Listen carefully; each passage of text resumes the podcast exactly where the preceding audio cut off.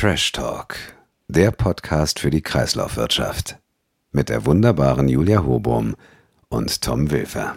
Herzlich willkommen zum Trash Talk, dem Branchenpodcast für die Abfallwirtschaft. Herzlich willkommen auch Julia, die wunderbare Julia. Wie geht's? Hallo Tom, mir geht's sehr, sehr gut. Ähm, ich sage auch herzlich willkommen. Wir haben jetzt mittlerweile schon die Folge 16.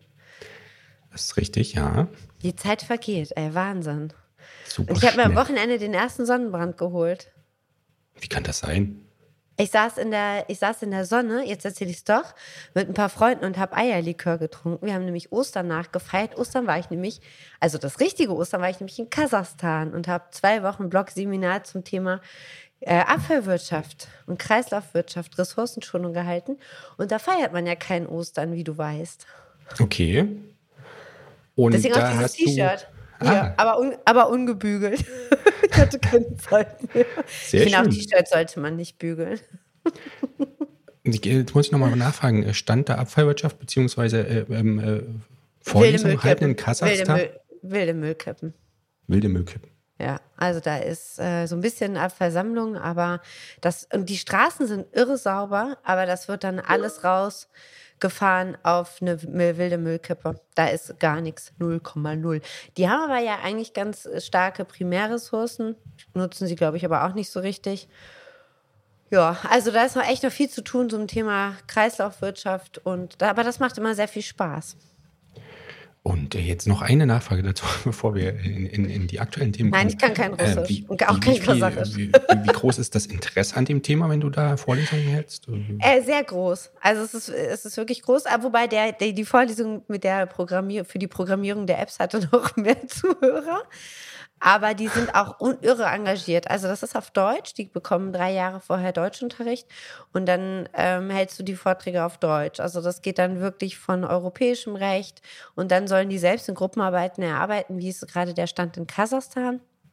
Und dann geht das weiter. Ne? Also gibt es eine Strategie, wie ist die Abversammlung aufgebaut, gibt es Verwertungsanlagen und dann gehe ich mit denen durch jeden Stoffstrom bis hin dann natürlich auch zur Deponie. Also die fünfstufige Abfallhierarchie ist definitiv abgebildet und äh, die bilden das dann auch entsprechend ab, wie es in Kasachstan ist. Das ist super interessant und ein toller Austausch. So, kurz nach dem Exkurs zu äh, Kasachstan. Ähm, lass uns doch mal starten mit den spannenden Themen, die wir gefunden haben. Ich glaube, da gab es einige in den, in den letzten Wochen. Zum Beispiel hatten wir was zum äh, chemischen Recycling. Das passt ja ganz gut zu, zur ersten Folge, die wir dieses Jahr hatten. Genau, da wollte ich auch gerade mal kurz darauf hinweisen. Spannende Folge, gute Folge gewesen, muss ich echt sagen. Wir haben auch schon ganz, ganz gute Downloadzahlen, aber ähm, vielleicht hat es der eine oder andere ja noch nicht gehört. Gerne nochmal reinhören. Ja, was gab es dazu, Tom? Da gab es eine Stellungnahme bzw. eine Antwort der Bundesregierung auf eine Anfrage der Union im Bundestag und dann äh, ging es, wie gesagt, ums chemische Recycling und ähm, wie sich die Bundesregierung da positioniert. Und die haben ganz klar gemacht, dass, äh, dass sie gegen, gegen Einschnitte beim werkstofflichen Recycling sind. Ähm, mhm. Ich zitiere mal ganz kurz aus Sicht der Bundesregierung darf die mögliche Etablierung von chemischen Zerlegungsverfahren nicht zum nicht zu Einschnitten bei etablierten hochwertigen Recyclingverfahren wie dem werkstofflichen Recycling führen. Und wenn ich das so richtig verstanden habe, du darfst mich gerne korrigieren, wird das werkstoffliche Recycling vorgezogen. Also soll erst geprüft werden, ob der Kunststoffabfall, und auch darauf bezieht sich das ja vornehmlich, äh, nicht auch im Werkstoff, werkstofflichen Recycling ein zweites Leben finden könnte. Und erst dann geht es ins chemische Recycling. Genau, genau. Und so habe ich das auch so verstanden. Eine, Genau, da gibt es schon so eine Priorisierung, ne? Also das ist, äh, wobei ich noch nicht mitbekommen habe, was jetzt, wie jetzt wirklich so die Energiebilanzen, CO2-Bilanzen sind. Also ich habe da noch nichts zu gelesen. Ich verstehe nicht, woher die Priorisierung kommt, aber man muss ja vielleicht auch nicht immer alles verstehen. Aber es deckt sich ja in etwa mit dem, was auch, was wir mit den Gästen im Januar besprochen haben, wo es um ja quasi darum ging, dass das genau. eher als komplementär und als ähm, ähm, zusätzliches Verfahren für Kunststoffabfälle, die bisher nicht recycelbar sind, äh, genutzt werden soll. Genau. Genau, richtig. Ich denke auch mal, das ist äh, gar nicht so schlecht, vielleicht dann auch für Kunststoffe so aus dem wirklich Lebensmittelverpackungsbereich und, und, und. Also ich sehe das ja immer noch als gute, gute Ergänzung. Aber wie gesagt, ähm, wer da noch mal ein bisschen mehr zu erfahren möchte, Januarfolge war richtig, richtig spannend. Und zwei, die sich vorher eigentlich nicht so richtig grün äh, in dem Thema waren, die haben tatsächlich dann doch eine ganz gute Einigung gefunden. Das war, war sehr schön. Und ich war sogar beim Euvid. genau. Ja, ähm, ähm, ein weiteres Thema ja. sind ja so ähm, Genehmigungsverfahren und Notifizierungsverfahren. Da hatten wir jetzt einen ganz aktuellen Fall auch im Heft, ähm, wo es darum ging, dass es so ein Notifizierungsverfahren ähm, im Land Sachsen-Anhalt, dass das sehr lange dauert aktuell, weil es da wohl personelle Engpässe im zuständigen. Ja, genau. Und jetzt strukturieren wir ein bisschen im Personal um und dann läuft das alles total super. Ist genau. klar. also, wenn ich, äh, wenn ich mir die aktuelle Situation gerade anschaue, ich schweife jetzt nochmal ganz kurz ab, Tom, aber ähm, Batteriesammlung, Batteriesortierung, Verwertung, zwei Brände gerade in Sortieranlagen und ähm, so die Neugenehmigung bei der neuen An bei der einen Anlage. Ich glaube, wir sind jetzt mittlerweile im sechsten Monat. Also kann man schon fast ein Kind bekommen. Und, ähm, und ähm, wenn man sich mal überlegt, wir fahren alle in die gleichen Sortieranlagen ähm, und wenn man nicht sortiert, und das ist eine große Sortieranlage, dann kann man auch irgendwann nicht mehr richtig sammeln, dann hat man kein Leergut mehr. Das führt natürlich zu Unmut. Ähm, und was natürlich dann auch noch anstrengend ist, ist, wenn dann naja, von der einen oder anderen Seite auch noch etwas schwierig kommuniziert wird. Also ich kann da wirklich nur noch mal stellvertretend für alle Batterierücknahmesysteme sprechen, da wirklich kooperativ und auch ein bisschen sich in Geduld zu üben. Wir geben unser Bestes. Sorry, Tom, das muss ich kurz einwerfen, weil ich finde, das ist immer, ey, ganz ehrlich, das ist immer so eine, ja, dann strukturieren wir Personal ein bisschen um und dann läuft das wieder. Also das sollte man sich mal in der freien Marktwirtschaft erlauben. Ja, das ist total spannend, weil das Thema Genehmigungsverfahren hatten wir auch das letzte Mal, wo es um diesen Critical Raw Materials Act ging. Ja, absolut richtig. Wie sollen wir denn, wie sollen wir denn vorwärts kommen, und Rohstoffe im Kreislauf führen, wenn wir es überhaupt gar nicht hinbekommen, die Anlagen hinzustellen. Und ich meine, da sind wir jetzt eigentlich auch, das war so ein bisschen unter Sonstiges, nein, steht gar nicht unter Sonstiges. Entschuldige, Tom. Tom hat mich wieder vorbereitet. Aber guck dir mal an, ne, wie viel Batterie-Recycling-Anlagen jetzt wieder gebaut werden sollen. Also ich habe mir die Ausgaben auch alle durchgelesen und beobachte das logischerweise auch beruflich es gibt immer wieder ein Announcement und dann sagt man wieder, ich will was machen und dann, nee, eigentlich dann doch nicht. Und das ist so anstrengend. Und ich weiß immer nicht, ob das nicht auch an den Genehmigungen liegt. Und ohne Genehmigung generell in allen Verwertungsbereichen kommen wir nicht weiter. Das ist die Grundlage. So, das ärgert mich einfach. Das ärgert, glaube ich, ganz viele in der Branche, wenn ich das, wenn ich das richtig mitbekomme. Und wenn wir jetzt nochmal ganz kurz abbiegen zu dem äh, oder zu der nationalen Kreislauf Wirtschaftsstrategie, wo ja jetzt ja. Im, Im, April der Dialogprozess gestartet wurde und da sind 20. Ja auch ganz viele äh, Themen. 20. Ja. ich weiß das ganz genau. Ganz viele Themen und ganz viele äh, hehre Ziele, sage ich jetzt mal, aber das Thema äh, Genehmigungsverfahren habe ich da zumindest noch nicht gefunden in diesen ersten Papieren. Nein, nein, nein, nein, nein, nein. Man hat erstmal nur festgestellt am 20. April in einer riesigen Runde, dass Kreislaufwirtschaft wirklich wichtig ist. Wow. Das kann man ja auch unterschreiben. An, an alle Hörer da draußen, wer es noch nicht wusste, Kreislaufwirtschaft ist wichtig.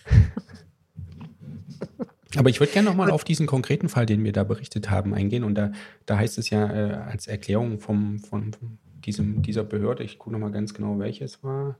Sachsen-Anhalt. Genau, Landesverwaltungsamt in Halle an der Saale dass die in diesem Jahr eingegangenen Notifizierungsanträge äh, sich die Zahl verdoppelt hat und dass man halt auch einen extremen Personalengpass hat. Und das, deswegen ähm, wird derzeit mit einer Verzögerung von sechs bis neun Monaten gerechnet bei der Bearbeitung der Anträge. Ja. Also, äh, was natürlich klar ist, ist, wenn du die Anlagen nicht in Deutschland hast, weil sie nicht gebaut oder nicht genehmigt werden, dann notifizierst du ins Ausland. Das ist nichts Gefährliches, das ist auch nichts Illegales, wenn man eine Notifizierung hat. Und normalerweise dauert eine Notifizierung so zwei bis drei Monate, wenn du gut bist. Genau. Das ist auch schon ganz schön lang, finde ich. Da könnte man auch noch ein bisschen schneller werden. Also, weil es ist ja ein, ein absolut gängiger Prozess. Wir verwerten ja auch nicht alle Batterien in Deutschland. Wir machen das ja auch europaweit. Ja, also. Dann kann man natürlich auch nicht mehr auf aktuelle Marktänderungen reagieren und ob die Geschäftspartner sich in jedem Fall dann noch auf die Monate alten äh, Absprachen äh, beziehen, beziehungsweise sich daran halten wollen, ist ja auch fraglich. Also ja ein enormer ja, ja, Wettbewerbsnachteil dann. Ja, absolut richtig. Absolut richtig. Ähm, es war eigentlich gerade so eine schöne Überleitung. Oder möchtest du dazu noch nee, irgendwas bin, sagen? Jetzt habe ich genug dazu gesagt, glaube ich. Gut, okay. Wett Wettbewerbsnachteile kann man ja. Vorteile, Rohstoffe, Apple. Ähm, wir, wir sagen, sprechen jetzt echt tatsächlich mal über eine Firma, ähm, die richtig auf Rezyklateinsatz geht. Wenn ich das so richtig gelesen habe. Teilweise sogar bei manchen Metallen bis auf 100 Prozent. Ähm, vor allen Dingen in den Bereichen Kobalt und ähm, Aluminium. Richtig, genau. Richtig, ne? Also das ist schon Genau, ganz, ganz, konkret wurde da bekannt gegeben, dass bis 2025 in den von Apple produzierten Batterien zu 100% zurückgewonnenes Kobalt genutzt werden soll. Und auch ähm, die, Mag die seltenen Erden zu 100%, Tom. Genau, die Magnete in den Geräten sollen ebenfalls vollständig aus seltenen Erden aus dem Recycling bestehen. Und dann hatten sie noch die Leiterplatten genannt, die nur aus recyceltem Zinn gelötet und mit recyceltem Gold beschichtet werden sollen. Und so. Da ist schon Ambition da dahinter. ist schon, äh, da, da tut sich schon einiges. Also ich finde das klasse. Da ist wirklich mein Hersteller, der jetzt einfach mal sagt, wisst ihr, ich mache das, äh, mach das jetzt einfach mal von mir aus. Ähm, ich freue mich auf die Umsetzung und ich bin gespannt, wie sie es dann auch entsprechend nachweisen werden. Also, weil ich will das natürlich auch, wenn ich ein Apple-Produkt kaufe und die sich damit rühmen, will ich auch, dass das wirklich so ist und nicht einfach nur erzählt wird. Ne? Oder es einfach nur irgendwelche recycelten ähm, Abfälle sind aus ihrer Produktion. Also, das ist ja, das ist ja auch noch das Allerwitzigste. Wir wollen Rezyklateinsatz, haben aber teilweise gar nicht das Material, was fürs Recycling zur Verfügung steht. Denk an die Fahrzeugbatterien, ne? in denen ja jetzt dann auch mit der Batterieverordnung Rezyklate der Metalle vorkommen sollen, aber wir haben gar nicht so viele End-of-Life-Batterien. Die ja. fallen ja alle noch auf der Straße oder kommen jetzt erst. Und äh, das heißt, man ähm, setzt jetzt auf die Produktionsabfälle. Und was ich auch gehört habe, ist, man produziert einfach Produktionsabfälle. Also du hast dann so zwei Linien für die Batterien und dann machst du eine Linie, da sagst du von vornherein, das ist Abfall und nimmst es dann sozusagen vom Band und führst es wieder dem, dem Produktionskreislauf zu. Das kann es doch auch nicht sein, oder? Also das ist doch Wahnsinn. verrückte Anreize beziehungsweise äh, Ausweichstrategien, die dann entstehen. Also. Völlig, völlig bekloppt. Also weil du, du, äh, du, du verbrauchst total viel Energie, um Abfälle zu produzieren, die, ach Gott, ich, Gut, aber wir freuen uns auf die Ergebnisse der nationalen Kreislaufwirtschaftsstrategie. Ganz kurz, ich will nicht so sehr in, in, in den Werbeteil ähm, abschweifen, aber nochmal ganz kurz zu Apple.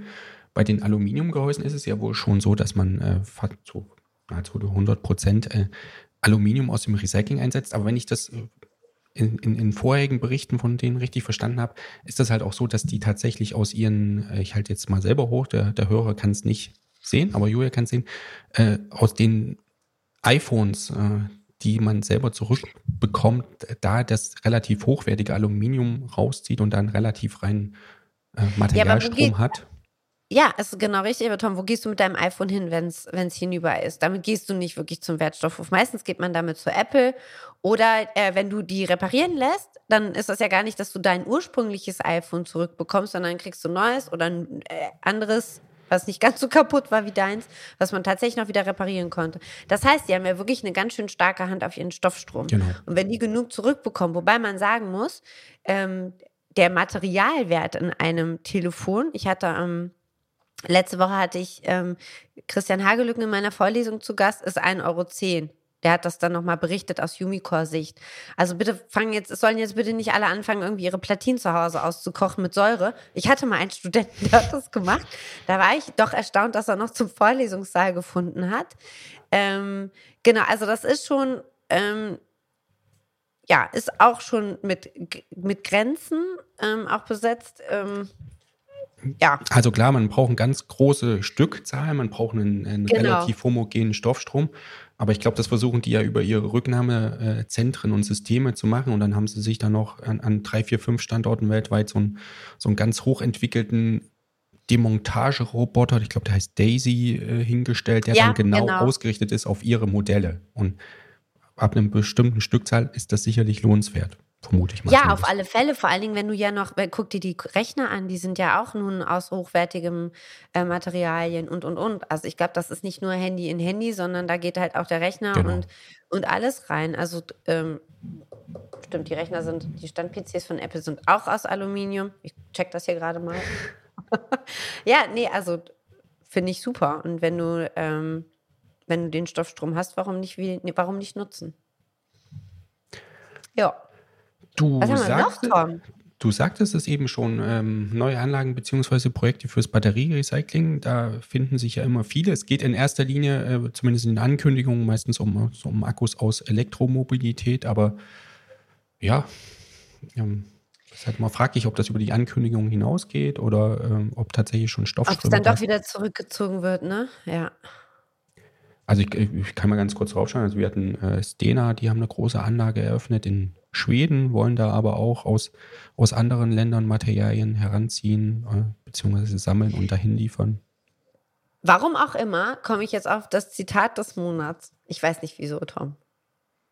Was, äh, du weißt es ich auch nicht. Aber ich finde das ganz witzig und ich finde, das sollte auch unser Motto heute sein. Lieber Rotwein als tot sein.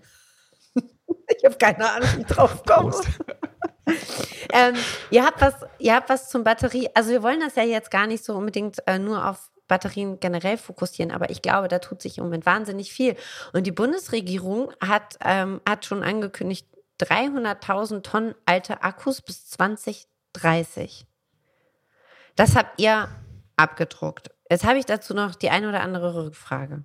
Darf ich dir die stellen? geht es ja, um auch Paragraph 7 Batterien, also Portable Akkus aus Geräten oder sind es nur Fahrzeugbatterien? Geht es um stationäre Speicher? Von welchen Lithium-Batterien, von welchen Akkus sprechen wir im Generellen? Sind es Lithium-Akkus? Sind es LFP-Akkus oder sind es kobalthaltige Akkus? wie, kommen die auf die, wie kommen die auf die 300 Tonnen, wenn sie noch gar nicht die aktuellen Erfolgskontrollen haben? Und, und, und? Tom? Also, da hast du mich jetzt natürlich auf dem falschen Fuß erwischt, aber auch da ging es, glaube ich, um eine Antwort der Bundesregierung auf eine parlamentarische Anfrage. Ich glaube tatsächlich, aber nage mich nicht drauf fest, ich glaube, es ging um Akkus aus der Elektromobilität. Nur, also nur Autos oder auch Fahrräder und Roller? Und da bin ich raus. Aber liebe Leser, Julia, welche Ausgabe war es denn? Oh, ich habe es. Ja, RE15-DR7SBQU6JD. Ja, es reicht RE15, alte Ausgabe 15. Tom, Tom schickt mir immer die Euvid-Ausgaben und hat jetzt gar keinen Bock mehr, noch irgendwie äh, sich Mühe zu geben in der Bezeichnung der Datei. Deswegen habe ich jetzt so eine DR7SBQU6JBD6N. Das, das ist das Programm, über das ich dir das schicke, das erzeugt eigentümliche Dateien. das ist so witzig. Aber 15 war es, genau. Ähm, ja, es bleibt spannend, genau. Wir erstellen auch gerade die Volkskontrolle bis in vier Tagen. da müssen wir abgeben. also, was haben wir gesammelt? Genau, und, wir haben. Äh, was haben wir gesammelt und in Verkehr gebracht? Ich, ich bin sehr gespannt. Ähm, schau mir die Ergebnisse gerne an, wenn ihr sie veröffentlicht habt. Du kriegst es schon vorher, Tom. Psst. Psst. Dann schau ich es mir vorher schon an. Ähm, lass uns doch nochmal schauen. Wir haben ja gesagt, äh, Stena in Schweden, äh, dann gab es eine Ankündigung für eine Demontageanlage, die die beiden Redmann Schwesterunternehmen TSR und Renos planen in, in Magdeburg. Da liefert Bosch. Ja. Die Recycle ebenfalls in Magdeburg. Wird Magdeburg das neue Zentrum? Ja, eigentlich wollte es ja Thüringen werden. Ähm, äh, mhm. Wolfgang Tiefensee hatte da ja die eine oder andere Anstrengung. Ihr habt das ja auch hier mit, mit Sangil in Rudolstadt. Ähm, und ich saß neulich bei Wolfgang und ähm, wir haben so ein bisschen über das Batterierecycling geplaudert. und ähm, also da tut sich einiges und Thüringen will ja schon Vorreiter werden.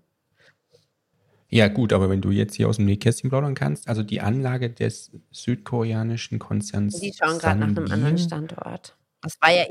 In Rudolstadt. Ja, das war nicht. ja wohl eher so eine, aber das waren ja auch so die Bürger, die extrem dagegen waren. Und jetzt gucken sie nach einem neuen Standort mit der Landesentwicklung zusammen. Mhm. Und wo könnte das sein in Thüringen? ich weiß es nicht. Ich habe keine Liebe Ahnung. Hörer, wir bleiben dran. Investigativ. Was hast du gerade gesagt? Ist das dein Ernst? Ja, natürlich. Das war total offensichtlich, Alter. Gut. Ähm, wollen wir mal weg vom, vom, von der Batterie? Wir gehen noch mal kurz weg von der Batterie, weil im zweiten Teil Ja, wir sind wir sind, ja auch genau. Also heute ist so Batterie. äh, total der Batterie, die Batterieausgabe. Ähm, weil es natürlich auch zu vielen Bränden kommt. Da gehen wir in der zweiten Hälfte drauf ein. Das hat auch, also wir haben die zweite Hälfte im Vorfeld aufgenommen. Das hat irre viel Spaß gemacht. Und äh, da ist auch das erste Mal ein Gast, ich darf das schon mal verraten, der mh, das zweite Mal mit dabei ist. Wir haben tatsächlich jetzt mal eine Wiederholung ähm, im Gästebereich. Aber nicht Nein, thematisch. nee, nee, nein, nein, nee, nicht thematisch. Nein, nicht thematisch. Genau, nicht thematisch. Genau. Ähm, wir lassen uns mal zu Klärschlammverbrennungsanlagen gehen. Können wir gerne, ja. Die leiden ja so ein bisschen unter den gestiegenen gibt- Baukosten. Genau, da gab es eine, eine Studie, sage ich jetzt mal, oder eine, eine, eine Marktanalyse des Beratungsunternehmens Ecoproc, die sich so dem, ein bisschen den Markt angeschaut haben. Und es gab ja viele Projekte für Klärschlammverbrennungsanlagen. Es geht ja um die neuen gesetzlichen Vorgaben, auch ein bisschen um die, die Phosphorrückgewinnung ab bestimmter, bei einer bestimmten Größe der, der Kläranlage. Insofern müssen sich eigentlich viele Gebietskörperschaften, viele Städte, Landkreise kümmern, wie sie mit ihrem Klärschlamm umgehen. Und deswegen waren eigentlich viele Monoverbrennungsanlagen auch geplant für Klärschlamm. Und das Ergebnis der, der Marktanalyse von Ecoproc ist, dass viele dieser Projekte tatsächlich jetzt ins Stocken geraten sind, verschoben werden, äh, neu, äh, neu evaluiert werden, ob man tatsächlich auch in der Größe bauen will oder nicht. Ähm, bei manchen ist man schon zum Ergebnis gekommen, kleinere Anlagen zu bauen. Und ähm, ja, Ursache dafür sind, wie du schon sagst, gestiegene Baukosten und gleichzeitig auch ähm, gestiegene Finanzierungskosten. Jo. Ja. Dadurch könnte auch die Umsetzung der Klärschlammverordnung Jo, in Gefahr Tom, ich freue mich heute so auf dich. Schö- Schön. Ach, das wird ein witziger Abend. Ähm, ja, ich möchte eigentlich dazu jetzt nichts ergänzen. Ich habe aber mir ein, äh, Tom, ich habe mir ein Gewinnspiel ganz. Ach, apropos, das muss ich ja wirklich nochmal sagen. Nochmal hier an dieser Stelle vielen Dank an Axel mit der Initiative Mülltrennung wirkt. Und ich war gestern in äh, Düsseldorf unterwegs. Wir hatten nämlich gestern ähm, Erfurter für Wertstoffbetreiber von der Dr. Oplan Akademie, die ich, was ich ja mitleite. Und ich laufe so über den Düsseldorfer Flughafen und denke so, ne. Ich war aber zu spät. Und zwar ist da über so ein Banner die Initiative Mülltrennung wirkt gelaufen. Also es fällt, fällt doch immer mehr und mehr auf. Und das Schönste war, ich hatte auch noch seine Socken an. Und da möchten wir uns, glaube ich, auch wirklich nochmal an ganz, ganz herzlich äh, an, äh, ja, danke an Excel. Die ganzen Socken sind verschickt worden. Wir haben die Meldung bekommen.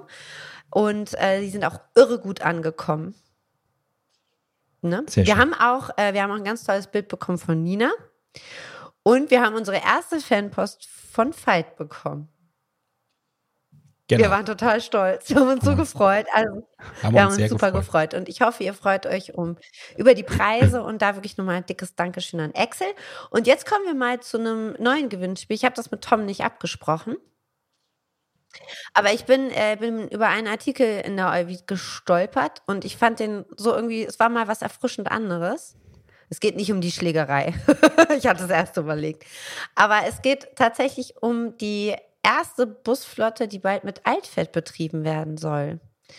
Und ich wüsste ganz gerne, da muss man jetzt halt mal ganz kurz durch die unterschiedlichen Ausgaben blättern, welche Stadt das war. Oder ist. Ich habe es auch Ich schon wieder weiß. vergessen, insofern kann ich auch Also nichts- ein kurzer Hinweis, nichts, es ist äh, eine super gute Bierstadt. So, fertig aus. Mehr sagt. Prost. Es ist nicht Flensburg. Doch, Es jetzt fällt es mir wieder ein. Helles wahrscheinlich. Und sie liegt im Süden.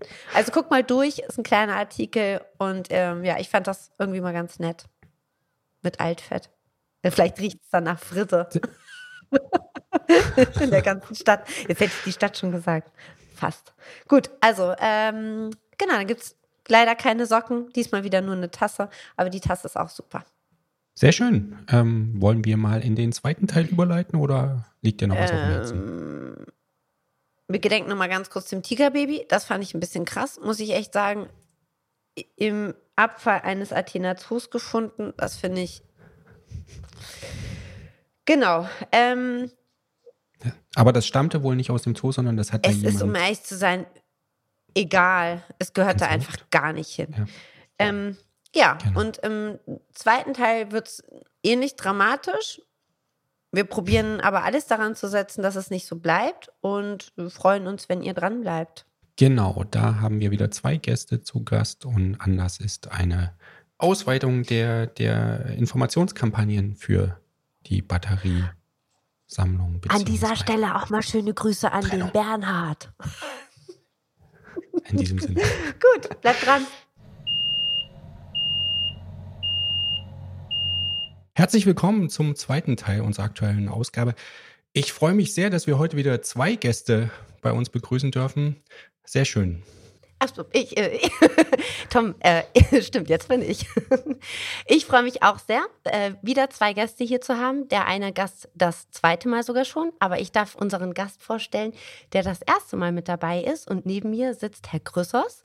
Vorstand der Stiftung GRS Batterien und gleichzeitig auch Geschäftsführer der Geschäftsstelle der Gesellschaft zur Erfüllung der Hinweis- und Informationspflichten nach 18 BAT-G. Genau, das wird ja gleich noch äh, wichtig werden. Auch herzlich willkommen von meiner Seite. Ja, der zweite Gast ähm, muss ich eigentlich gar nicht groß vorstellen. Ähm, Peter Kurt. Wir haben eben festgestellt, dass der erste Gast, der schon das zweite Mal beim Trash Talk zu Gast ist. Aber ich sage äh, trotzdem noch zwei, drei Worte. Und zwar, äh, Peter Kurt ist Präsident des Bundesverbands der deutschen Entsorgungswirtschaft und das schon seit 2008. Wahrscheinlich noch bis Herbst, vielleicht aber auch noch bis ins nächste Jahr. Schön, Herr Kurt, dass Sie dabei sind. Herzlich willkommen. Guten Morgen, Herr Wilfer. Hallo, Julia. Ähm, Peter, den, den Gag musste Tom jetzt gerade noch, noch bringen. Habe ich so verstanden, ja. Ähm, Peter, es geht heute um Batterien und ich möchte auch direkt die erste Frage an dich stellen. Der BDE hat im Jahr 2020 eine Kampagne gestartet. Wir kennen alle die Aufkleber.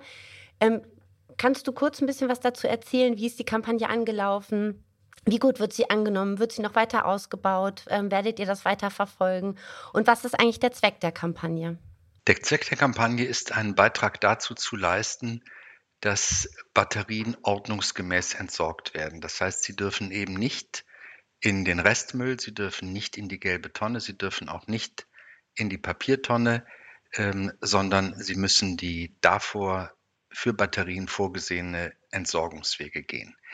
Das passiert aber oftmals nicht. Batterien sind eben sehr klein, sie kommen unglaublich vielfältig inzwischen vor im Alltag, im Haushalt und ähm, es gibt eben einen Teil der Bevölkerung, die aus Gründen der eigenen Bequemlichkeit, weil sie nicht nachgedacht haben, die Menschen ähm, Batterien dort entsorgen, wo es gerade am praktischsten ist. Dann wird eben so eine kleine Batterie in den Restmüll geworfen oder ein Elektrogerät mit Batterie wird in die gelbe Tonne geworfen. Ähm, dann hofft man, es ist ja nicht so schlimm, wenn man überhaupt nachdenkt. Viele denken aber auch leider nicht nach. Und dieses Nachdenken wollen wir anregen mit einem Aufkleber, den wir am liebsten auf jeder Mülltonne sehen würden, auf jeder gelben Tonne. Ähm, ein Aufkleber, der optisch wirkungsvoll darauf hinweist, dass man Batterien bitte hier nicht entsorgt. Und zwar aus mehreren Gründen. Der wichtigste, kann man fast sagen, ist die Vermeidung von Bränden und Brandrisiken. Darauf kommen wir sicher später nochmal zu sprechen, was dieses Phänomen ausmacht. Ähm, wir wollen aber auch durch eine gute Getrenntsammlung die Chance überhaupt dafür eröffnen, dass Batterien auch mal recycelt werden können, dass wir so gut wie möglich recyceln. Und das funktioniert eben ohne Getrenntsammlung nicht. Da gibt es viel Aufklärung der Bevölkerung, viel, aber noch nicht genug. Und der Aufkleber ist ein Beitrag, den die Branche dazu leistet. Sind wir zufrieden mit dem Erfolg? Ja und nein. Ähm, ich würde mir deutlich mehr äh, Abnahme wünschen seitens der kommunalen Entsorger, seitens privater Entsorger. Jetzt ist die absolute Zahl, wir sind ähm, über eine Million inzwischen, jetzt auch nicht ganz schlecht. Die Entsorgungsunternehmen sind leider, wie sage ich das jetzt richtig? Sagen wir mal, sie sind nicht so sehr marketingaffin und schrecken etwas äh, davor zurück, zu sagen, jetzt eröffnen wir mal das Bekleben unserer Behälter. Was kommt dann als nächstes äh, an Vorschlagen, an Vorschlägen, Aufkleber zu platzieren? Also ich persönlich würde mir mehr wünschen. Ähm, es gibt einige Unternehmen, in Hannover waren wir neulich, die sind sehr, sehr aktiv. Kommunale Unternehmen, es gibt private Unternehmen, die sind aktiv, aber insgesamt sollte es mehr werden und muss es mehr werden, denn die Risiken durch Brände steigen ebenfalls. Gut, also das war ein kleiner Aufruf, richtig, Peter?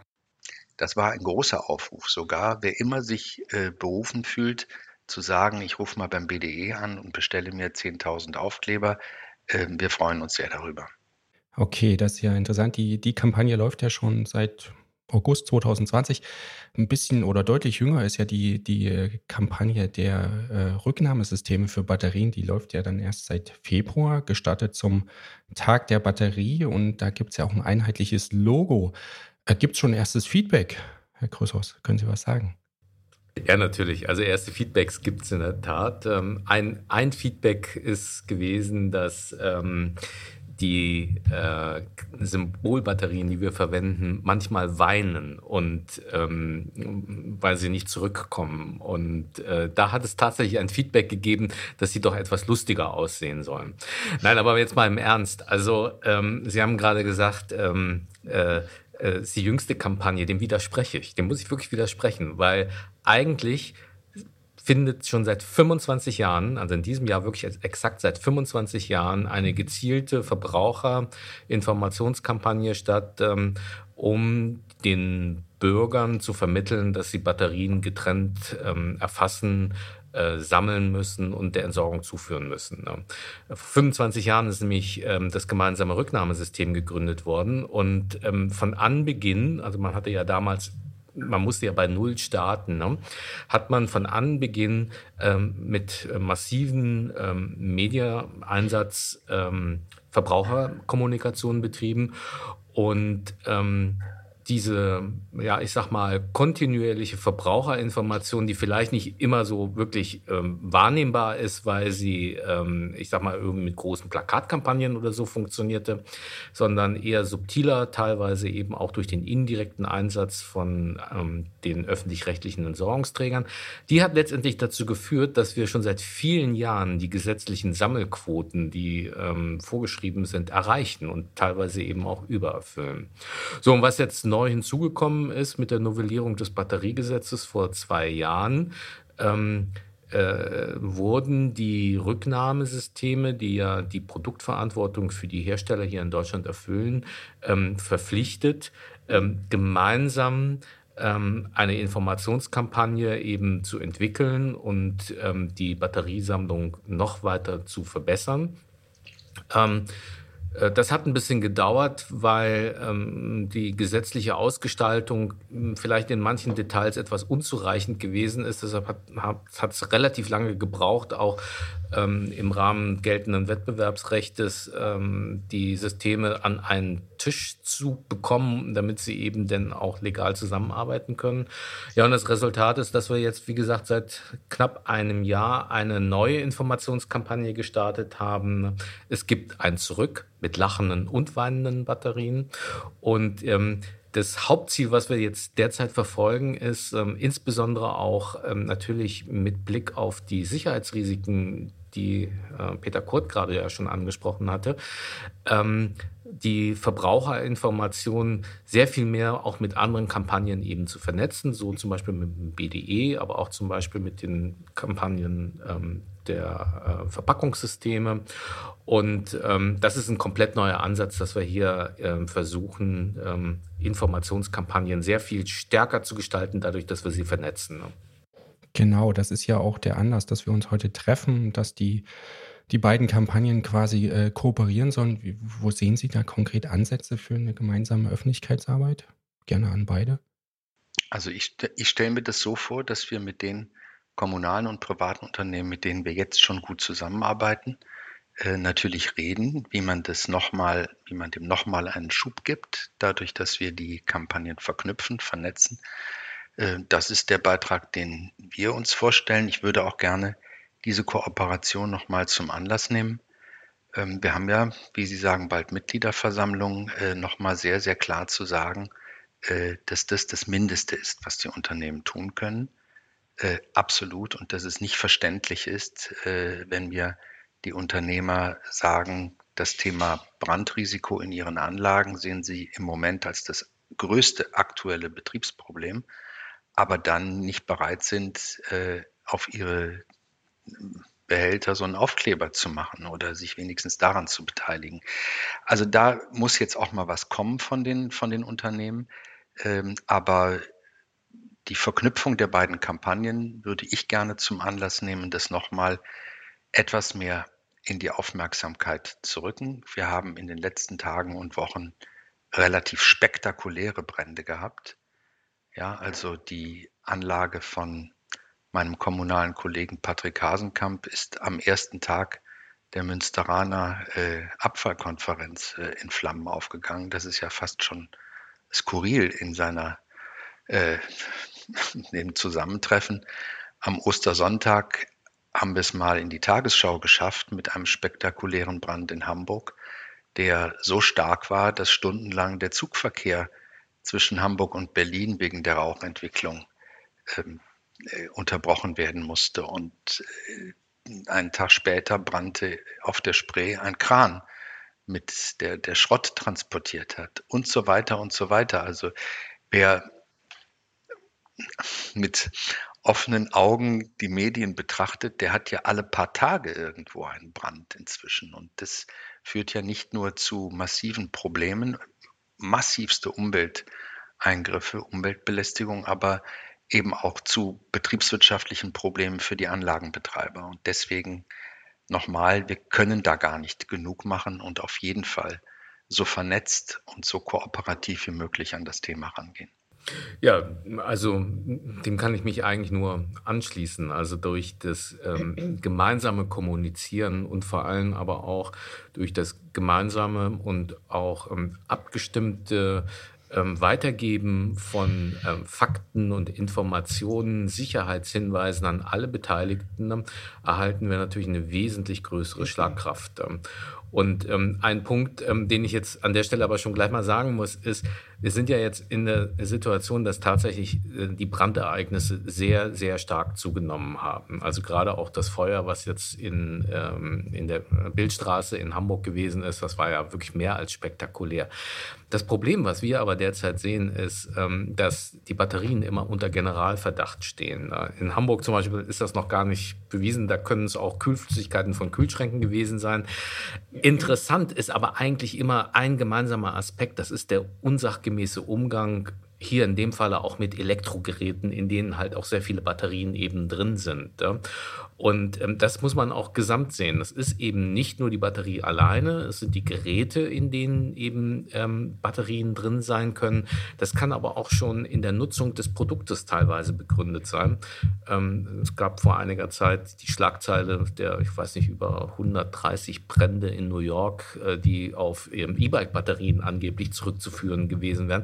Das, das, also das sind natürlich dann immer so Presseschlagworte. Ähm, was wirklich fehlt, ist im Moment Moment also auch eine vernünftige Grundlage dahin, wo, wo sind wirklich die Ursachen. Ähm, und ähm, da denke ich, ist so eine Kampagne auch sehr wichtig, dass man diese Informationen also richtig aufbereitet, Fakten schafft und die dann auch vernünftig kommuniziert. Äh, das ist eigentlich tatsächlich schon eine gute Überleitung zu meiner nächsten Frage. Aber zusammenfassend lässt sich ja dann tatsächlich sagen, also der BDE klärt darüber auf, wo die Batterie nicht hingehört, nämlich in alle anderen Tonnen. Und äh, die Kampagne Es gibt ein Zurück klärt eigentlich darüber auf, wohin dann die Batterie darf. Denn äh, das ist ja tatsächlich, also wenn ich als Nutzer davor stehe und sage, okay, hier gehört sie überall nicht rein, wo gehört sie denn dann rein? Dann ist es ja tatsächlich sehr sinnig, eine Lösung dann auch wirklich vorzugeben, um solche Brände eben auch zu verhindern. Jetzt weiß ich aus sicherer Quelle, dass die Stiftung GRS-Batterien ja zwar noch ein Rücknahmesystem trägt, aber ja auch ziemlich viel im Bereich Forschung und Entwicklung macht und da natürlich sich auch anguckt, woran liegt es?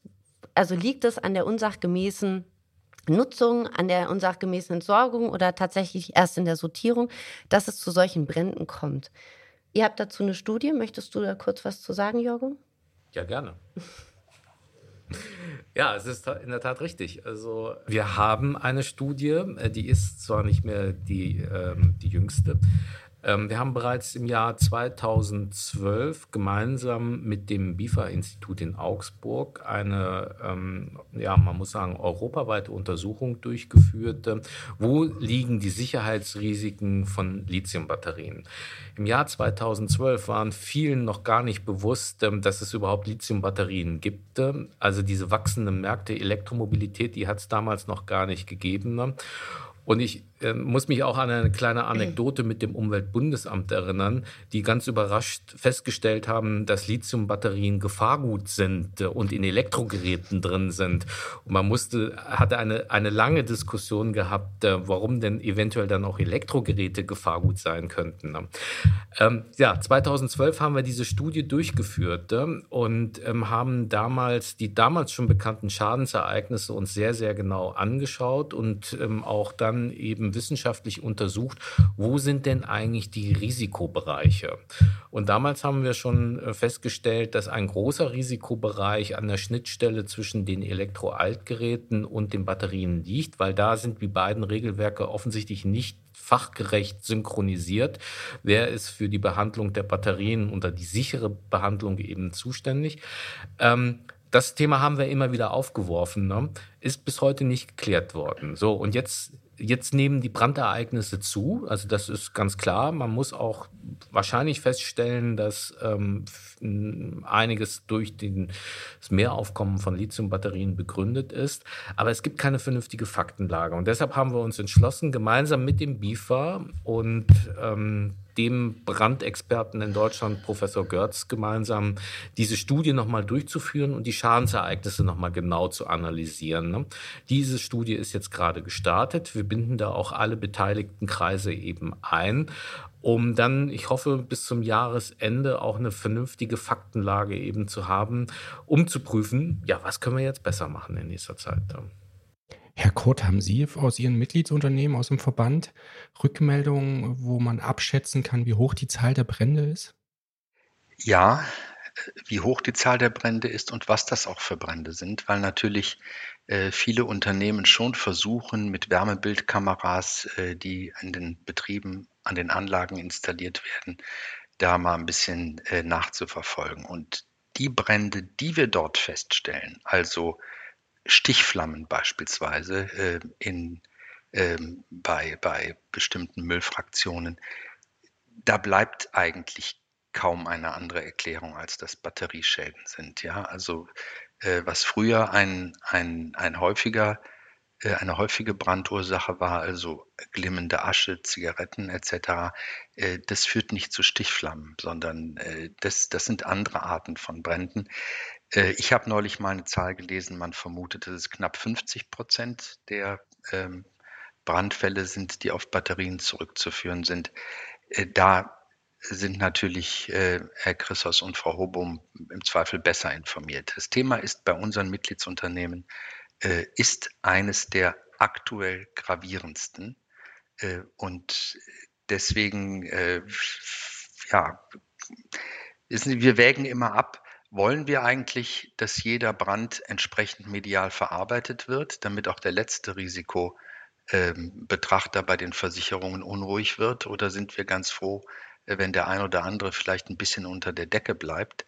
Ähm, das ist, das ist so, so ein Thema, ne? denn natürlich können wir bei allen Kampagnen, äh, die wir machen und die wir gerne machen, können wir auch nicht verkennen, dass wir die Politik und die Hersteller schon brauchen.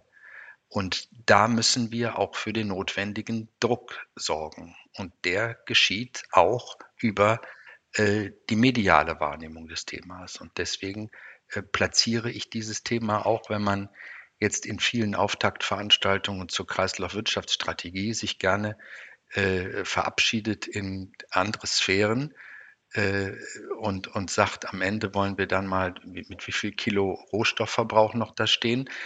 Alles schön und gut, aber man muss auch die Situation der Unternehmen, wie sie heute ist, sehen. Und da ist das ein Thema. Ja, und äh, ich meine, funktioniert Herstellerverantwortung? Funktioniert das Mitdenken von Recycling? In dem Bereich leider offensichtlich nicht. Ja, ich erinnere mich noch an die Bundesratsdiskussion über die, ähm, über die Zulassung von E-Rollern auf den Straßen. Da war alles Mögliche ein Thema. Wie schnell sie fahren dürfen, ob man denn einen Helm braucht, ob sie auf dem Fahrradweg fahren müssen oder auf der Straße oder was auch immer. Nur das Thema, ähm, wie funktioniert eigentlich die Entsorgung ordnungsgemäß? Kann eine Batterie, die mit dem E-Roller verschweißt ist, überhaupt recycelt werden? Was führt was heißt das für den Roller, wenn am Ende des Tages der Entsorgungsfall da ist? Wie gesagt, ist das dann das gesamte Gerät Sonderabfall und so weiter? Diese Fragen spielen keine Rolle. Und die haben offensichtlich auch die Hersteller gar nicht interessiert. Und dann haben wir das Thema elektronische Einwegzigaretten. Herr Christos ist dagegen, aber das macht's ja nicht, macht ja nichts. Ähm, Herr, die, die elektronischen Einwegzigaretten waren dann auch so ein Phänomen, das auf einmal da war. Ich habe das nicht gekannt als, als Nichtraucher. Aber auf einmal wurden Millionen dieser äh, kleinen Drecksteile verkauft und vertrieben äh, und führten auch zu Bränden. Und naja, also wir brauchen hier die öffentliche, die mediale, die politische Wahrnehmung dieses Problems und deswegen brauchen wir auch äh, die Wahrnehmung der Brände. Jetzt muss ich aber noch mal ganz neugierig nachfragen. Wie hoch ist denn nun in etwa die Zahl der Brände? Reden wir da von einem Fall pro Woche oder sind es fünf oder zehn oder? Es ist definitiv mehr als ein Fall pro Woche. Die allermeisten Brände werden übrigens frühzeitig erkannt von den Unternehmen, werden gelöscht mit eigenen Mitteln. Das ist Gott sei Dank der bei weitem größte, größte Teil. Aber wir haben jede Woche einen Fall, der zu einem echten Problem wird, zu einem Schaden in hohen sechsstelligen, siebenstelligen Schadensdimensionen, der es leider äh, in die Medien, in den Medien aufgenommen wird. Also wenn Sie die Brände mitnehmen, mitzählen wollen, die vor Ort schnell gelöscht werden können, haben wir sicher jeden Tag, jeden Tag Brandvorfälle. Kriegt man da überhaupt noch eine Versicherung als Anlagenbetreiber? Das ist eine spannende Frage. Noch gibt es wenige Versicherungen, die dieses Risiko versichern. Mit denen sind wir in intensivem Gespräch. Da sind Gott sei Dank auch alle Beteiligten dabei, weil das als Dimension natürlich klar ist. Es gibt aber auch eine beunruhigende Entwicklung natürlich bei den Versicherungspolicen. Das heißt, viele Unternehmen überlegen inzwischen, mache ich das überhaupt noch? Oder ähm, sage ich einfach, beim nächsten Brand mache ich diese Anlage jedenfalls zu. Das ist betriebswirtschaftlich nicht mehr darstellbar. Joro, möchtest du gerne was ergänzen? er rutscht schon neben mir so nervös hin und her. Jana. Ja, natürlich möchte ich gerne was ergänzen. Ja, ähm, ich, ich muss vielleicht mal einen Punkt ganz wichtig voranstellen. Also ähm, Batterien als Produkt an sich sind ein sehr, sehr sicheres Produkt. Bevor ein Produkt mit einer Lithiumbatterie oder einer ähnlichen Batterie in Verkehr gebracht wird, ähm, müssen diese Produkte ähm, Sicherheitsprüfungen auf einem extrem hohen Sicherheitsstandard erfüllen. Und ähm, es gibt so das Beispiel, was weiß ich, dass eine Batterie oder ein Handy 50 Mal irgendwie aus einer Höhe von zwei Meter runterfallen muss und es darf nichts passieren und so weiter und so weiter. Ähm, das ist übrigens auch ein Ergebnis gewesen, was in der Studie damals schon vor zehn Jahren festgestellt worden ist. Das Sicherheitsrisiko entsteht nicht durch das Produkt an sich, sondern durch die unsachgemäße Behandlung dieses Produktes. Entweder natürlich durch den Nutzer, aber vor allem auch nachher im Entsorgungs- und Transportvorgang. Das ist schon mal ganz wichtig und ähm, ich glaube, das ist auch ein ganz wichtiger Punkt, der uns auch helfen wird, ähm, wenn wir jetzt also die Faktenlage neu äh, zusammengefasst haben, da entsprechende Sicherheit Sicherheitsmaßnahmen eben zu ergreifen. Damals im Übrigen war auch schon die Versicherungswirtschaft involviert in diese Studien, ne? ähm, weil die natürlich von Anfang an profundes Interesse daran hatten, hier, dass wir hier sichere, ähm, sicheren Umgang mit diesen Produkten eben haben werden.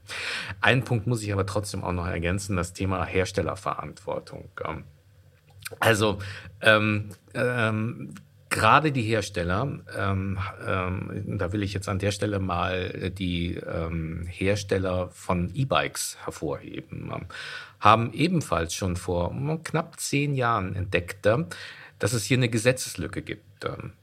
Ähm, nach dem Batteriegesetz und der Batterieverordnung sind sogenannte E-Bike-Batterien oder auch die Batterien, die in Scootern und so weiter drin sind, nämlich keine Gerätebatterien, sondern sogenannte Industriebatterien. Der Gesetzgeber hat, als er das Batteriegesetz vor vielen Jahren mal geschrieben hat, ähm, bei dem Begriff Industriebatterien immer nur an Bleibatterien gedacht. Dass es Lithiumbatterien mal geben könnte, das hatten die lange Zeit nicht auf dem Radar gehabt. Ähm, und die E-Bike-Industrie hat damals gesagt, wir haben hier ein Problem. Ähm, das ist ein Produkt, was als Industriebatterie deklariert ist, ist aber in Nutzung in privaten Haushalten, bei ja, Privatmenschen.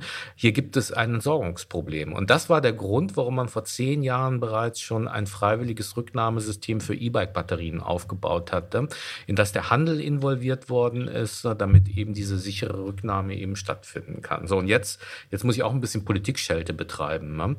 Ähm, wir haben ähm, bereits auch bei der Novellierung des Batteriegesetzes den Gesetzgeber immer wieder auf diese Lücke hingewiesen. Und bei der Novellierung des jetzigen Batteriegesetzes hat man das schlichtweg ignoriert, hat gesagt, wir warten auf die europäische Verordnung. Fakt ist der, dass wenn heute E-Bike-Batterien am Wertstoffhof abgegeben werden, wo sie naturgemäß abgegeben würden, gibt es im Grunde genommen keine gesetzlich geregelte Entsorgung für diese Batterien. Das ist hoch bedauernswert. Und jetzt setze ich noch einen drauf. Im Koalitionsvertrag ähm, hat man das Thema Lithiumbatterien explizit angesprochen gehabt. Man hat gesagt, dass Elektrogeräte und Lithiumbatterien, das sogenannte Anreizsysteme geschaffen werden sollen für diese, damit äh, eine erhöhte Rücknahme eben dort stattfinden kann. Ne? Wir haben den Eindruck, dass da im Moment die, hm, ich sag mal, Prioritäten sich wieder verschoben haben. Herr Kurz, Sie haben, glaube ich, auf die aktuelle Initiative gerade Kreislaufwirtschaftsinitiative hingewiesen. Ne? Da ist von den Lithiumbatterien überhaupt nicht mehr die Rede. Ne? Und wenn wir vorsprechen, dann heißt es immer, wir warten jetzt mal auf die EU-Verordnung. Das finde ich schade. Also das Problem ist seit langem bekannt. Ja, aber das, das äh, Herr Christos, das muss auch nicht so sein. Also die äh, Kreislaufwirtschaftsstrategie ist gestern äh, mit dem Auftaktgespräch gestartet. Sie wird jetzt an acht Tischen fortgesetzt da sind die Batterien schon vertreten. Und es ist auch verabredet mit dem Dienstleister, dass auch ähm, Sachverstand, der an den runden Tischen selber jetzt nicht beteiligt ist, so einbezogen wird, dass man mit äh, Konzepten, mit Schreiben etc. sich da melden kann und sagen, das ist unverzichtbar und muss aufgenommen werden. Also das, denke ich, sollten wir tun. Ansonsten haben wir zwei ähm, ich sag mal, Stoffstromtische in dieser Strategie, nämlich einmal das Thema äh, Elektrogeräte und das andere Thema Fahrzeuge, Batterien, wo man das reinbringen muss.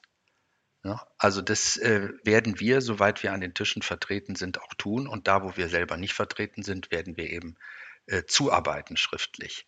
Ansonsten ist aber der von Ihnen genannte Beispielsfall, wie das Zusammenspiel zwischen der nationalen und der europäischen Ebene hätte funktionieren können, aber nicht funktioniert hat, leider ein gutes, weil man bei dem Batteriegesetz in Deutschland gesagt hat, ach, das mit dem Pfand, was eine Forderung von uns war, finden wir zwar gut, aber das muss auf europäischer Ebene geregelt werden.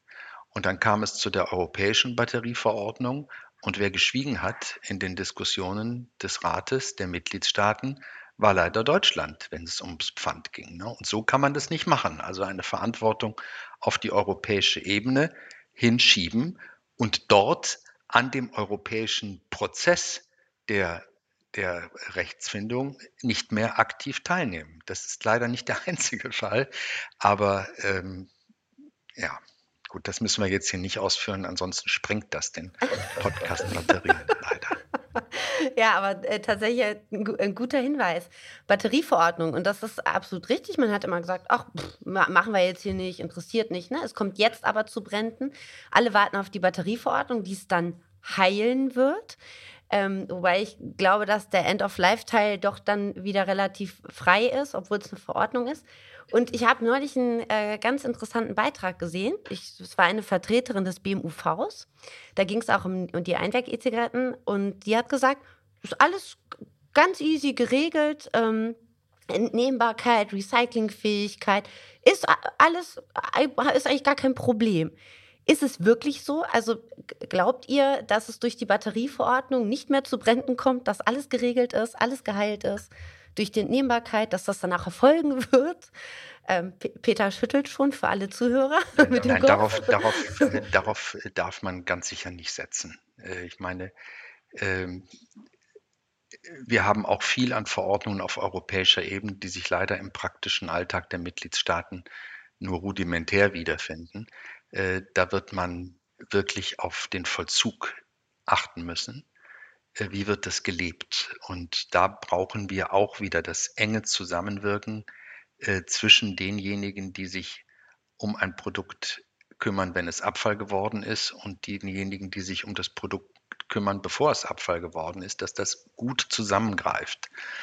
Und äh, nochmal das Thema gute Getrenntsammlung, ordnungsgemäße Entsorgungswege etc., die werden auf jeden Fall unverzichtbar bleiben hier. Wie siehst du das, Jorgo?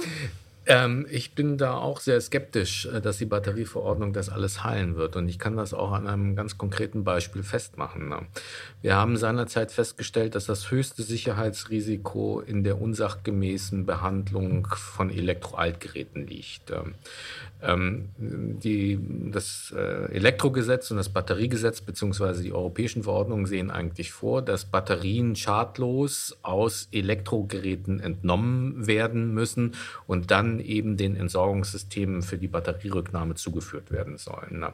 Und diese Schnittstelle ähm, die ist, ist ähm, völlig unzureichend geregelt. Ähm, ähm wir streiten uns schon seit vielen Jahren auch, ähm, auch teilweise mit Entsorgungsunternehmen, ähm, dass aus unserer Sicht die Entnahme von Batterien nicht den technischen Standards des Elektrogesetzes bzw. der BI-Richtlinie genügt.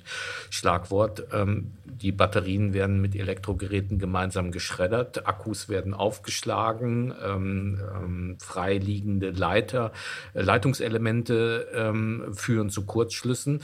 Und jetzt muss man eins verstehen. Wir gehen im Moment davon aus, dass roundabout 50 Prozent aller Lithiumbatterien ne, äh, in Elektrogeräten drin sind, äh, bei, im, im Entsorgungsfall.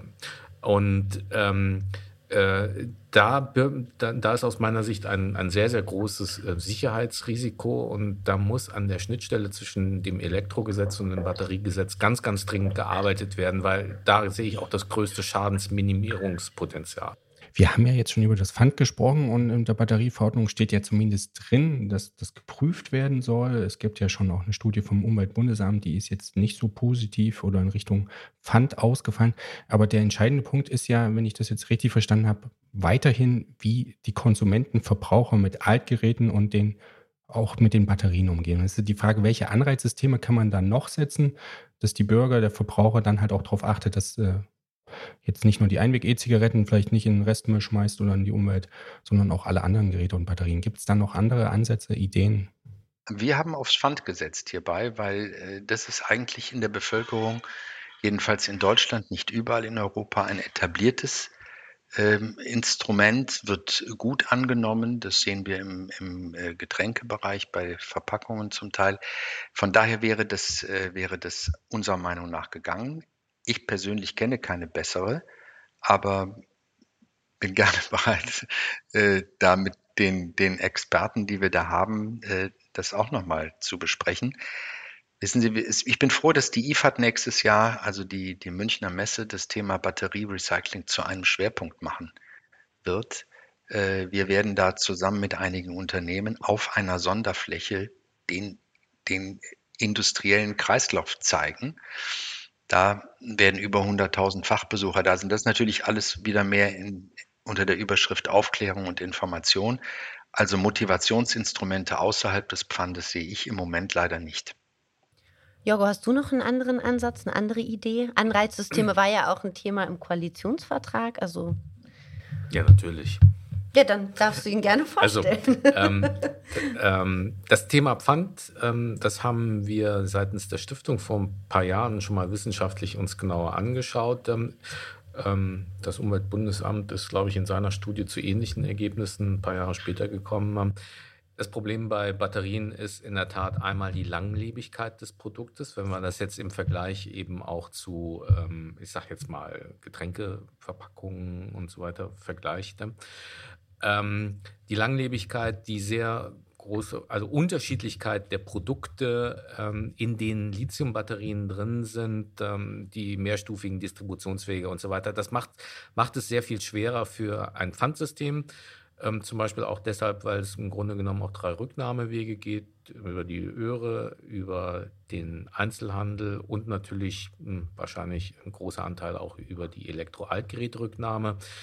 Das wäre sicher alles irgendwo lösbar. Wir selber haben sogar mal gesagt, ähm, es macht vielleicht Sinn, dass man Pfandsysteme für bestimmte Produktbereiche eben ähm, anwendet. Also zum Beispiel da, wo größere Batterien sind. Ähm, ähm könnte mir auch vorstellen, zum Beispiel für so ein E-Zigarettenthema könnte das vielleicht auch funktionieren. Ne? Ähm, aber ähm, äh, die Rücknahmesysteme ähm, ähm für ähm, Altbatterien haben einen anderen Vorschlag jetzt dem Bundesumweltministerium vor einigen Wochen vorgelegt. Ne? Ähm, wir sind alle der Meinung gewesen, bis auf Ausnahme eines, glaube ich, ja, ne?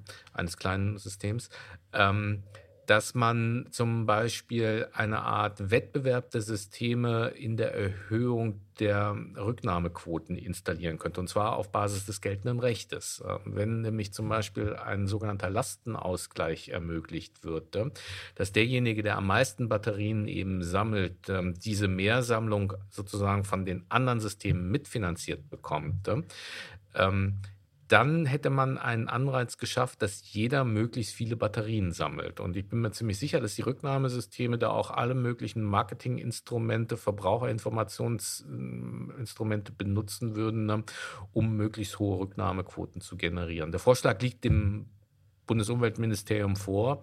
Wir haben bis heute keine Rückmeldung bekommen, wie dieser Vorschlag gegebenenfalls aufgenommen wird oder verarbeitet wird. Nein, haben wir nicht bekommen. Also ich zumindest nicht. Vielleicht liegt Peter was vor, aber wir wurden euch auch nicht. Ähm, nee, das, das nicht, aber ich wollte auf das äh, Thema Langlebigkeit der Produkte noch mal kurz was sagen. Wir haben Batterie, wir haben ein Batteriefund bei Autobatterien heute. Das ist zwar so gering mit 50 Euro, dass das kaum ins Gewicht fällt, aber das Instrument, das darf man nicht vergessen, ist bei der Bevölkerung bei uns gut platziert. Und deswegen glauben wir, dass man das nicht aus dem Auge verlieren sollte. Natürlich ist ein Wettbewerb zwischen Systemen äh, da auch, äh, finde ich, ein, ein guter Weg, aber das kann sich ja ergänzen und äh, muss sich nicht ausschließen. Ja, also das Argument mit den Bleibatterien, das ist uns sehr gut bekannt. Ähm, man darf jetzt aber eins nicht vergessen, der Mechanismus, warum die Bleirücknahmequote so hoch ist, hat überhaupt nichts mit dem Pfand zu tun. Ähm, das hat einen ganz anderen Hintergrund. Ähm, Blei ist ein sehr, sehr hochwertiger Rohstoff. Das heißt also, die Bleihütten haben ein großes Interesse, eben Blei vom Endverbraucher eben auch wieder oder die Batterien wieder zurückzukaufen. Ähm, ähm, dieses, dieses Pfandsystem ähm, ist eigentlich nur, ähm, ich sag mal, also ein Rückkauf dieser Batterien zu sehr, sehr günstigen Konditionen für die Bleiindustrie. Bei Lithiumbatterien funktioniert das nicht. Wir haben es zwar mit sehr, sehr hohen ähm, Wertstoffgehalten drin äh, zu tun, Lithium, Nickel, Kobalt, alles hochwertige, sehr, sehr teure Rohstoffe. Aber das eigentliche Recycling und die Rücknahme von diesen Batterien kostet sehr viel Geld. Also im Schnitt müssen wir immer noch von roundabout mehr als 1000 Euro pro Tonne ausgehen. Ne? Das heißt also, es hat eigentlich gar keiner Interesse, diese Batterien zurückzukaufen. Deshalb müsste man wirklich ein relativ hohes Pfand eben ansetzen, ne? um diese Batterien wieder zurückzuholen. Ne? Und ähm, ich glaube, das ist ein ähm, Punkt, der bei der Langlebigkeit dann äh, eine ganz, eine ganz andere Voraussetzung schafft. Gut, aber es ist ja absolut richtig genauso wie Peter Kurt das auch gerade gesagt hat. Also es kann sich gut ergänzen, äh, gewisse Pfandsysteme zu installieren, aber auch ein Anreiz. Also wir müssen eigentlich an jede einzelne Lithiumbatterie zurück oder herankommen, die irgendwie auf dem Markt ist. Und äh, um jetzt vielleicht nochmal zum Anfang und auch gleichzeitig zum Ende zu kommen. Also die Zusammenlegung von Kampagnen im Abfallbereich, auch Mülltrennung wirkt, ein gutes Beispiel. Das zusammenzuführen ist, glaube ich, ein sehr, sehr guter Mechanismus, denn am Ende des Tages entscheidet der Konsument, wohin er seinen Abfall, wo er seinen Abfall und wie er den Abfall beseitigt. Und ähm, den müssen wir irgendwie ja berühren uns ranholen, weil irgendwie immer nur diese so ne, konsumieren kann irgendwie nicht am Ende des Tages alles sein. Also ich freue mich sehr, dass wir heute diese Aufnahme machen konnten. Danke Peter, danke Jorgo. Es ist jetzt auch schon so ein bisschen der Abschluss oder gibt es sonst noch irgendwas zu ergänzen? Also also ich glaube ja, dass wir äh, noch ganz viele Punkte diskutieren können. Ich ganz glaube sicher. oder befürchte auch, dass uns das Thema noch länger beschäftigen Ja. wird. Ich hoffe, dass da auch im Sinne der, der Recycling- und Entsorgungsunternehmen da eine Lösung gefunden wird. Aber wie gesagt, ich befürchte, dass wir noch öfters darüber reden werden und deswegen ähm, glaube ich, sollten wir es auch an, äh, aufgrund anderer Termine jetzt äh, zumindest für heute dabei belassen. Vielen Dank äh, Danke für die Peter. Teilnahme. danke Vielen, vielen Dank. Vielen, vielen Dank, dass Sie das Thema aufgenommen haben und wir können gerne, äh, Herr Christos, uns abstimmen, was wir an den runden Tischen da auf den Tisch legen, auf selbigen, äh, auf dass das in der Strategie nicht verloren geht.